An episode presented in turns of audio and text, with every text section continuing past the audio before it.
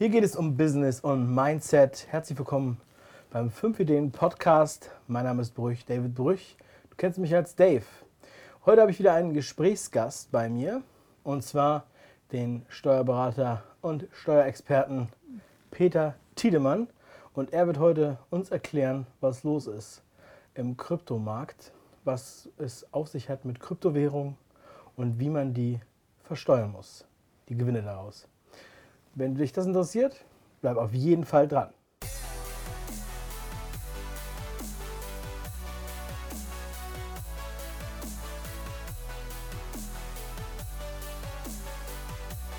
Herzlich willkommen zur Show. Wie ich eben im Intro schon erwähnt habe, Peter Tiedemann ist Steuerberater und heute endlich mal hier für uns in der Sendung und wird uns ein wenig helfen, in puncto Bitcoin, Kryptowährung, Blockchain und was die Steuer dazu sagt, beziehungsweise das Finanzamt. Ja, fangen wir noch erstmal ganz kurz an. Peter, du bist ja im puncto Kryptowährung eher ein bisschen äh, unbefleckt, sag ich mal. Sag mal, was, du bist ja Steuerberater, sehr viel lange Erfahrung. Erzähl doch mal kurz, was bist du für einer? Ja, hallo Dave. Was bin ich für einer? Na gut, was, was, das, was den Part betrifft, ist es natürlich nicht das tägliche Geschäft eines jeden Steuerberaters, dass wir uns, äh. Dass wir uns äh, mit diesen Dingen äh, zu befassen haben, ist aber natürlich äh, in, in, der Regel schon so, ne? denn äh, Entwicklungen gehen weiter. Äh, Moderne kommt, Moderne geht und die Steuer hinkt immer hinterher. Wir sind ja immer ein Vergangenheitsbewältiger, das ist ja auch so. aber in den Bereichen werden wir sicherlich zukünftig mehr mehr Engagement zeigen müssen. Und äh, man merkt aber auch, nicht nur wir sind neu in dem Geschäft, das Geschäft selbst ist neu. Und so ist es natürlich die Finanzverwaltung auch, die sich neu diesen Dingen dann eben halt annehmen muss. Und äh, so wie wir das als Steuerberater immer kennen, gibt es immer als erstes das Produkt oder diese Neuartigkeit, nenne ich es jetzt einfach mal. Als nächstes kommen wir dann äh, zu der Geschichte, dass dann äh, irgendein Markt entsteht, dass, dass, dass, dass Umsätze gemacht werden und dann fängt es natürlich auch an, einen Finanzbeamten oder die Finanzverwaltung allgemein zu interessieren. Und wenn das dann losgeht, äh, dann wird es dann irgendwann äh, vielleicht auch Chefsache in den Euro gehobenen Etagen. Man wird dann äh, irgendwelche Dinge neu in Gesetze gießen und dann kommen wir und bezweifeln das Ganze immer.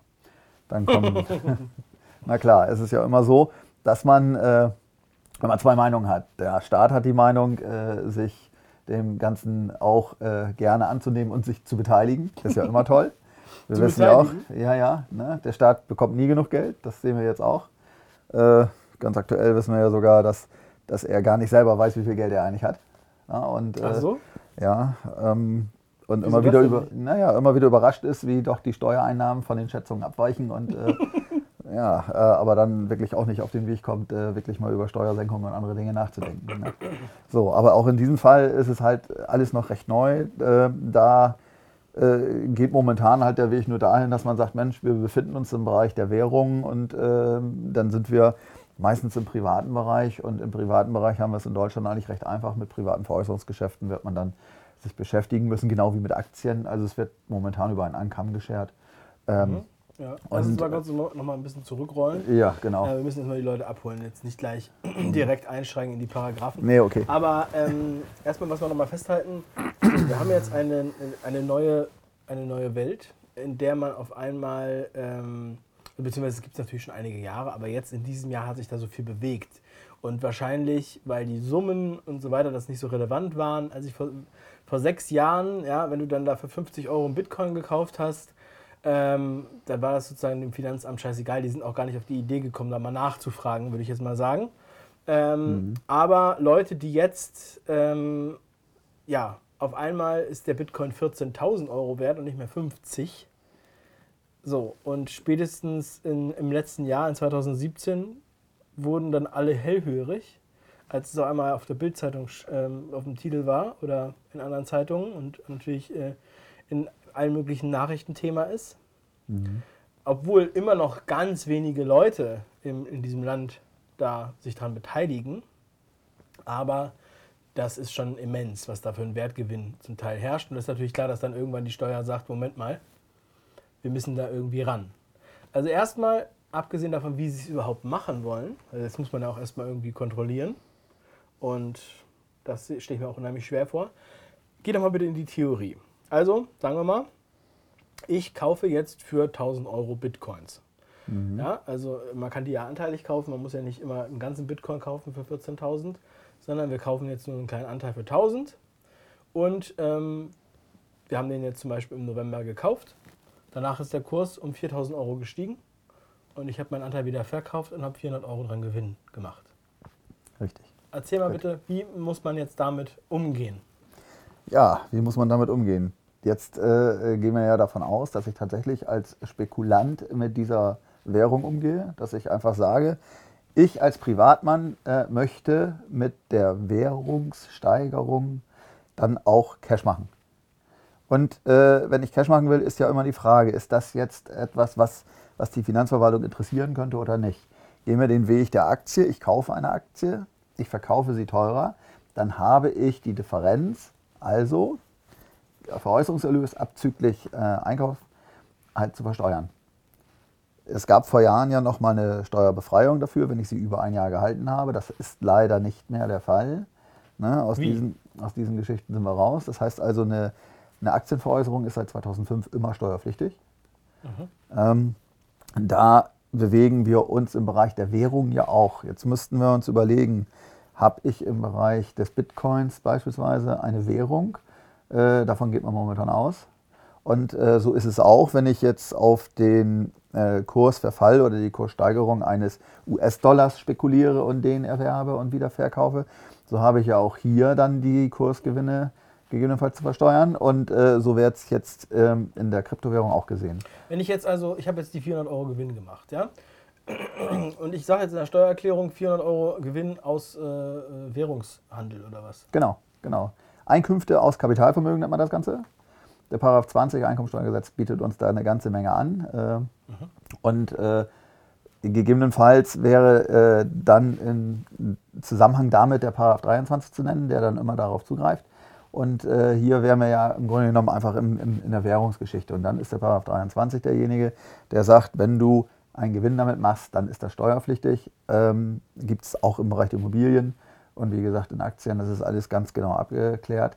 Wäre theoretisch auch so, wenn ich jetzt als äh, Kunstsammler unterwegs bin und sage, ich kaufe mir einen gebrauchten Oldtimer und verkaufe den wieder und mache das öfter, dann bin ich da auch im privaten Veräußerungsgeschäft. Ne? Und wenn du jetzt, ähm, also gut, wenn du jetzt Spielfiguren von, weiß ich, Ja. alte Comic-Hefte oder irgendwie sowas, äh, ähm, wäre das, das müsste man auch alles angeben. Wenn ich jetzt ein Comic-Heft genau. gekauft habe, Ja, genau. muss ich das dann auch ein Jahr, ist es nach einem Jahr steuerfrei oder ist es egal Nein, wann? der? Gesetzgeber gibt uns dazu keine weiteren Dinge. Es Also gibt, bei jedem, es gibt, es bei gibt, jedem ja, Comic, äh, Man muss das ein bisschen einschränken. Also äh, bei äh, Dingen der normalen Lebensführung dienen, da ist das dann nicht so. Ne? Wenn ich jetzt sage, ich brauche einen Pkw äh, und, und ich verkaufe den und habe dann Glück und mache dann Gewinn mit, dann ist es ja nur nicht so, wenn ich ihn nur privat genutzt habe, dass ich das versteuern muss.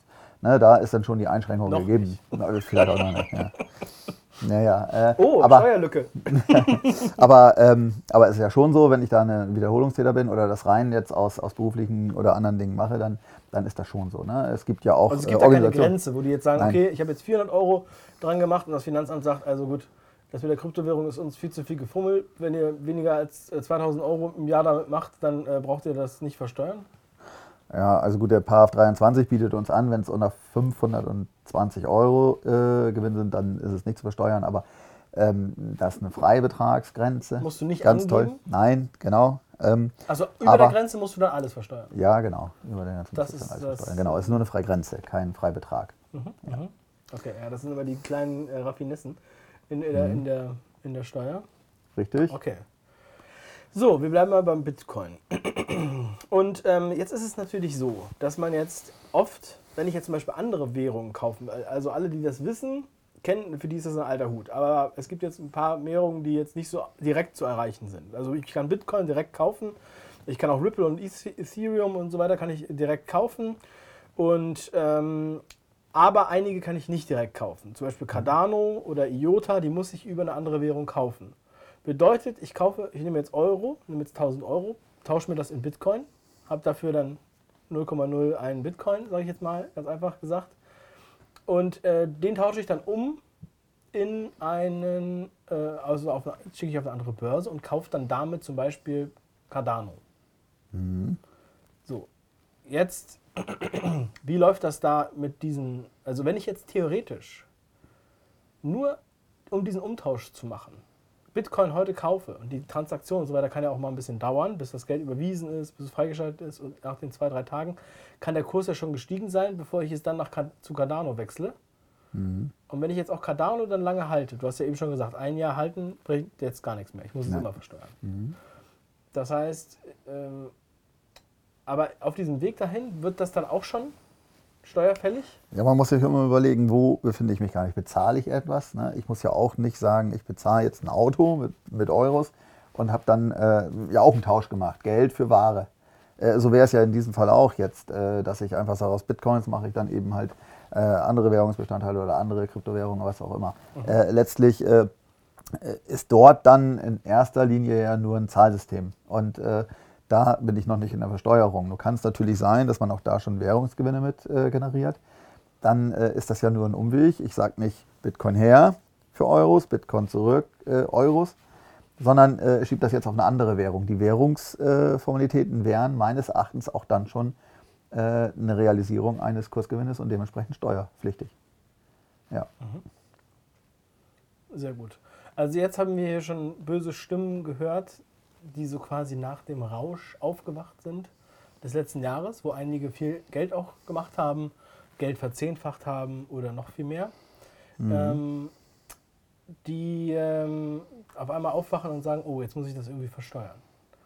So, was, wie kann man da jetzt überhaupt vorgehen? Was braucht man da für Belege? Wenn jetzt jemand zu dir kommt und der sagt, er hat Kryptowährung, ich meine, praktisch, wie willst du damit umgehen können? Sagst du jetzt einfach nur im Formular, so, ich habe 4000 Euro damit verdient und, ähm, oder 3000 oder äh, also irgendwie eine Zahl und dann sagst du, das ist gut oder du hattest natürlich jetzt den Fall noch nicht, weil das ist ja jetzt gerade erst dieses Jahr gewesen, Richtig? aber ähm, wie würde man da vorgehen?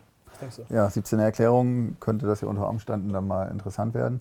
Also ich weiß ja auch nicht, äh, man muss auch mal genauer erörtern, da habe ich mich auch noch nicht mit befasst, wie jetzt eigentlich die, die ganzen äh, Handel stattfinden. Ne? Sind das unter Privatleuten oder äh, funktioniert das auch über, ne, über gewisse Organisationen? Ne? Wenn ich jetzt mit Aktien handle, muss ich ein Depot haben, dann ähm, kann ich eine Aktie über dieses Depot verkaufen und dann äh, Ja, ist da das du gegebenenfalls alles privat. ja, ist es gegebenenfalls ja dann auch eben halt eine Bank, die dann eben sogar eine Steuerbescheinigung ausstellen muss.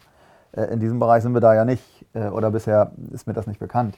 Äh, aber wenn wir in die Steuer rein wollen, wenn wir der steuerehrliche Bürger sind, der jetzt sagt, so, ich möchte meinem Staat nichts vorenthalten, dann äh, würde ich die Frage stellen, äh, wo sind deine Anschaffungskosten? Kannst du mir die mal äh, darlegen?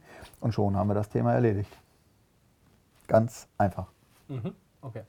Und da gibt es dann auch keine Gestaltungsmöglichkeiten, ähm, da einfach ja hier die Werte feststehen. Ne? Da ist ja nichts weiter, was dem Ganzen äh, gestaltet werden kann.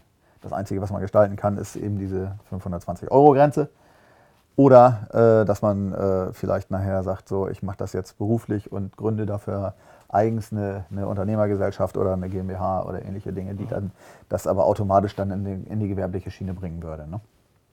Also gibt es jetzt auch keine Unterscheidung mehr zwischen privat und gewerblich? Weil vorher war es doch so, dass man diese Einjahresgrenze war ja nur für Private. Mhm. Und sobald es gewerblich war oder man das so interpretiert hat, Ja, dann war es eh steuerpflichtig immer, ja, Ja. genau. Mhm. Nein, äh, leider hat der Gesetzgeber uns dann irgendwann von dieser Steuerbefreiung für länger haltende Vermögenswerte befreit. Da gibt es keine Einschränkungen mehr. okay, schade. Ja, Gut, aber wie das dann praktisch genau aussehen wird, ist mir trotzdem noch ein Rätsel, denn man hat ja so viele verschiedene Wege, das zu bezahlen. Ja, und bei der Bank war es ja früher immer so, sage ich jetzt mal früher, also ähm, bei einer Banküberweisung, du hast halt ein Bankkonto und überweist halt irgendwo hin. Jetzt hast du halt verschiedene Wege, das zu bezahlen. Du kannst das mit Kreditkarte bezahlen, du kannst das überweisen, du kannst es mit PayPal bezahlen ähm, oder was ich vielleicht sogar noch mit anderen Sachen. Wie ist das da ähm, deiner Meinung nach? Und dann hat man ja dieses Geld, das ist ja dann auch äh, so weit verstreut. Also diese, die, äh, die, das digitale Geld ähm, in den Wallets, ähm, ist ja auch nicht jetzt von der, von der, vom Finanzamt so zentral einsehbar, wie man das ja, wie das beim Bankkonto ja möglich wäre. Da könnten Sie ja sagen, so, ähm, Sparkasse, zeig uns jetzt bitte mal das Geld, auch wenn wir nicht denen die Kontoauszüge zeigen. Ist das korrekt? Das ist korrekt. Äh, was heißt ist korrekt? Äh, wenn es ein berechtigtes Interesse daran gibt, kann natürlich im Rahmen der Betriebsprüfung oder Ähnlichem dann eine Bankenabfrage erfolgen oder im Rahmen der Fahndung. Äh, das muss ich sagen, muss ja hier erstmal alles entwickelt werden. Vielleicht gibt es da auch irgendwann Einschränkungen, wie man das Ganze überhaupt mal vermarkten kann. Ähm, momentan liegt ja vieles einfach im Interesse als Zahlungsmittel dieser Kryptowährung eher im asiatischen Bereich. Und äh, dann, äh, wenn, wenn man sich mal Gedanken darüber macht, dass man sagt, äh, ich äh, habe mein Konto in Asien und mache nur dort auch meine Tauschbewegungen, dann muss man sich ja hinterfragen in der ganzen Sache, bin ich dann überhaupt hier in Deutschland steuerpflichtig mit dieser Sache? Und dann äh, bin ich der Meinung, könnte man auch auf die Idee kommen zu sagen, dass man äh, im Rahmen von äh, Doppelbesteuerungsabkommen und anderen Dingen erstmal überlegen muss, ist dann eine Steuererklärung vielleicht in Asien irgendwo abzugeben oder, oder hier. Das sind alles noch Fragen, die meines Erachtens nicht richtig geklärt sind. Zumindest für mich noch nicht eindeutig. Und äh, da müssen wir doch erstmal den Ansatz anwenden. Ne? Was mache ich hier jetzt eigentlich? Will ich Geld verdienen mit dem Hin- und Hertauschen oder will ich einfach nur bezahlen? Wenn ich nur bezahlen will, ist das meines Erachtens kein steuerrelevanter Vorgang, nur die Generierung von Gewinnen. Das wäre ein steuerpflichtiger Vorgang. Jetzt ist es ja so, du hast ja eben schon ange angesprochen, also als echtes Zahlungsmittel, es gibt einige, ähm, es gibt einige Sachen online, wo man, wo man äh, mit Bitcoin bezahlen kann. Da gibt es sehr viele Angebote. Einige haben jetzt aber auch zugemacht, weil es zu viel äh, weil es zu viele Leute gab äh, zu viele Transfer, also die Transfergebühren zu teuer waren. Mhm. Ähm, aber die Universität von Luzern zum Beispiel nimmt auch Bitcoin für Studiengebühren. Mhm. Und ähm, in Südkorea, glaube ich, äh, weiß ich jetzt nicht ganz genau, aber ähm, ist auch als Zahlungsmittel ähm, erlaubt. Meine ich auch, ja. Ja.